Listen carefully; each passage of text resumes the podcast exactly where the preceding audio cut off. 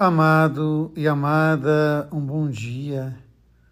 Hoje quero parabenizar as mulheres, todas elas, lembrando das muitas mulheres da minha vida, minha mãe, minhas irmãs, minhas tantas sobrinhas, tantas e tantas amigas no pastoreio ao longo desses anos, quantas e quantas mulheres marcaram e marcam profundamente a minha vida, religiosas, leigas, mulheres que na batalha do dia a dia se dedicam à igreja, se dedicam ao evangelho.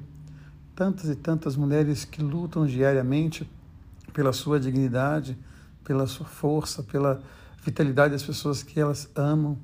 Hoje eu quero colocar nesse Dia Internacional da Mulher essa palavra de carinho, de gratidão, de afeto, lembrando as muitas mulheres da Sagrada Escritura, lembrando de Tamar, aquela mulher que com sabedoria consegue reverter uma situação de injustiça.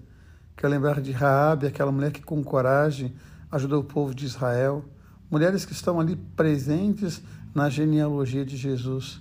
Lembrar de Maria, a mãe de Jesus, aquela que não teme atravessar o deserto para levar a mensagem do Evangelho até a sua prima Isabel. Quando chega naquela casa, aquela casa se enche de Deus.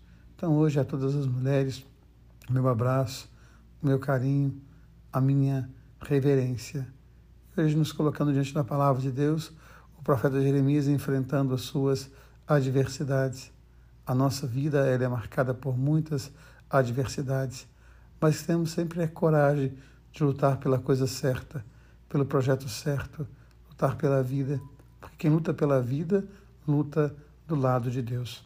E o Evangelho nos fala de Jesus, nesse que é um texto para mim muito é, enigmático, porque Marcos diz que foram os próprios discípulos que pediram a Jesus para ficar um à sua direita e o outro à sua esquerda. Mas agora nós temos em Mateus meio que um arranjo, meio que uma arrumação para não ficar tão feia a situação dos discípulos, porque é a mãe dos filhos de Zebedeu que pedem a Jesus.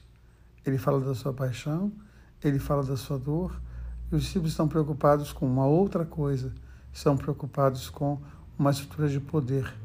Que a gente possa pensar naquilo que nós pedimos a Deus na nossa vida, aquilo que nós buscamos em Deus cada dia da nossa vida, e que a nossa busca seja sempre uma busca de conversão, seja sempre uma busca de colocar nossa vida a serviço da vida, porque para isso nós somos criados para o amor para tornar Deus presente no mundo, para ser imagem e semelhança dele. Um beijo no coração, um dia abençoado. Deus ama você, Deus ama em você. Amém.